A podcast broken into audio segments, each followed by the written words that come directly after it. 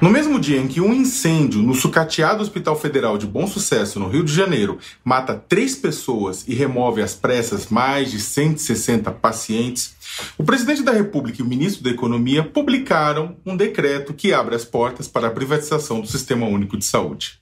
Os dois fatos não são mera coincidência, mas fazem parte de uma lógica que precariza a saúde pública e depois vende a precarização como justificativa para a privatização de suas funções. A precarização não é consequência inexorável do caráter público do sistema, mas de um projeto de país.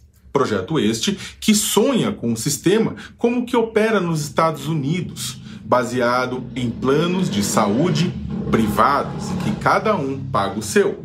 Quem não tem um seguro saúde sofre morre horas. Não se sabe ainda as causas do acidente no Rio de Janeiro, mas a Defensoria Pública da União diz que o poder público sabia do risco com transformadores que funcionavam no limite da capacidade, hidrantes que não operavam direito e um sistema elétrico precário e o Corpo de Bombeiros já havia notificado a unidade de saúde mais de uma vez por conta disso. Não surpreende nesse contexto que a gestão Bolsonaro tenha reduzido em 11% o já insuficiente orçamento do Hospital de Bom Sucesso em comparação ao último ano do governo Temer, de acordo com matéria de Igor Melo aqui no UOL. Pelo contrário, faz bastante sentido. Ao mesmo tempo, reportagem de Natália Cancian, do jornal Folha de São Paulo, mostra que o decreto publicado nesta terça-feira por Jair Bolsonaro e Paulo Guedes, seu fiel escudeiro, colocou unidades básicas de saúde na mira de um programa de concessões e privatizações do governo federal. O texto afirma que estudos devem ser feitos visando, aspas, a parcerias com a iniciativa privada para a construção e modernização e a operação de unidades básicas de saúde, que são a base do sistema, que estão nos bairros, nas vilas, na região rural. Nada mais lógico do que, diante de um cenário de terra arrasada, garantir que empresas assumam a gestão. Precariza e vende.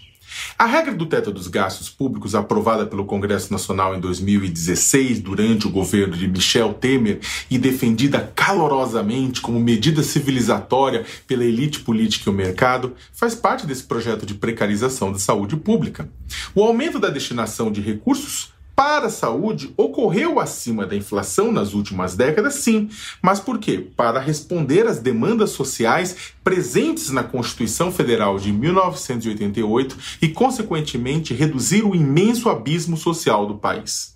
Se o reajuste tivesse sido apenas pela inflação durante todo esse tempo, anualmente teríamos um reajuste pequeno, e o tamanho da oferta de serviços não acompanharia nem o crescimento da população, permanecendo tudo como estava, ou seja, na lama.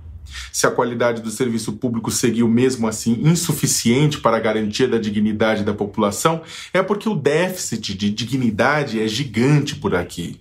Vale lembrar, para quem se esquece né, e mora em bairros ricos, onde tem um serviço ótimo de saúde e educação, que não estamos na Suécia e na Noruega, onde é só manter o padrão, temos que correr atrás do prejuízo. Agora, com as amarras do teto de gastos, novos investimentos em hospitais só podem ocorrer se, por outro lado, precarizarem postos de saúde ou achatarem salários de médicos e enfermeiros ou técnicos ou ainda tirarem dinheiro da educação ou da segurança pública.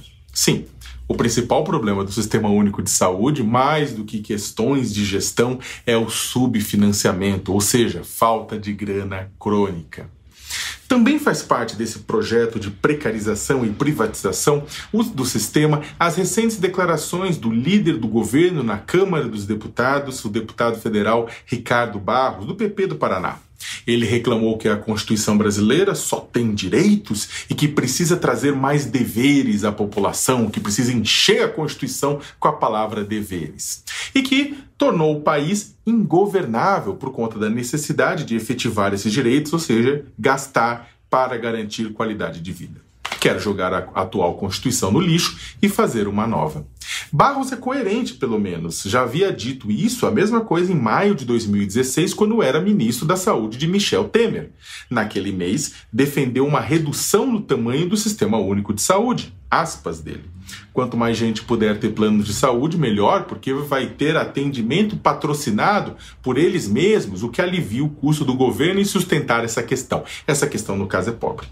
Vale lembrar que o ministro recebeu em 2014 100 mil reais de doação eleitoral de um representante do setor de planos de saúde. Revisar o teto de gastos, aumentar a progressividade de impostos sobre renda e patrimônio, mordendo super ricos, garantir recursos para que o Sistema Único de Saúde possa operar como deveria, enterrar as pretensões golpistas de uma nova Constituição só para silenciar a massa que reivindica que a letra morta saia do papel para quem afirma que a corrupção é inerente à natureza pública da instituição, da instituição pública, vale lembrar que o afastamento do governador do Rio de Janeiro, Wilson Witzel, do PSC, foi por conta de um esquema de desvio de recursos públicos que iriam para o combate à pandemia e envolveu uma organização social, ou seja, da iniciativa privada.